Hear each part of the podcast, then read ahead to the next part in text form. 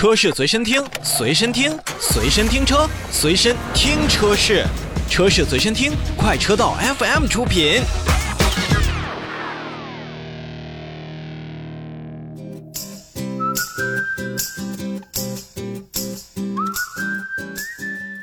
首先，让我们来看召回。日前，奔驰汽车有限公司也是向国家市场监督管理总局备案了召回计划，决定在即日开始呢就召回以下的车辆，数量比较少，但是品类呢相对来说还是比较多的。我们首先来看，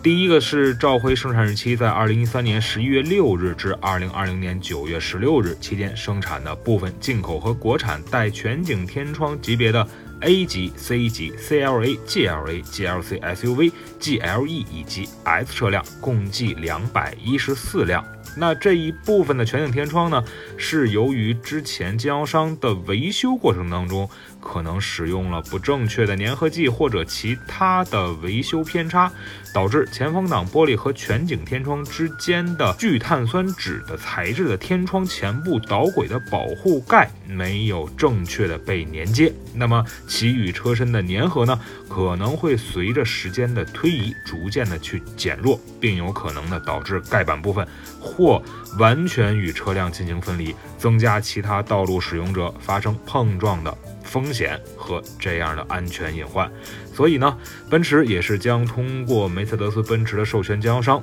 按照正确的操作流程，并使用正确的粘合剂，为这一部分两百一十四辆的车型免费更换天窗的前部导轨的保护盖，以消除安全隐患。第二部分呢，就是召回二零零六年一月十七日至二零零六年八月十七日期间生产的部分进口和国产的 C 级、E 级、CLK 以及 CLS 车型，共计九十九台。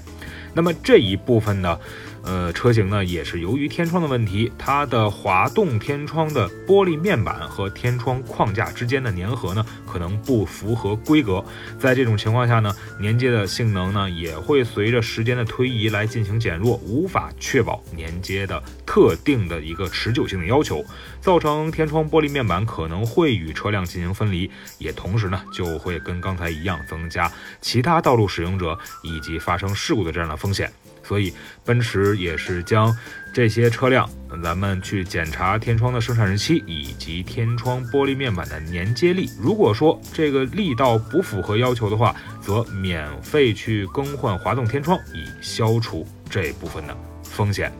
那么可以说，本次的召回呢，是在去年四月十七日发布的奔驰召回进口以及国产的部分 C 级、CLK、CLS 以及 E 级车型的召回活动的再次召回。那调整的这样的原因呢，是因为相关的零件的检查范围又是进一步扩大了。那这一批次虽然我们来看数量并不是特别的多，但是覆盖到的车型还是挺广的。那也看看这一些已经在售的、在开的咱们的消费者朋友，是否您的车辆的天窗会存在这样的风险。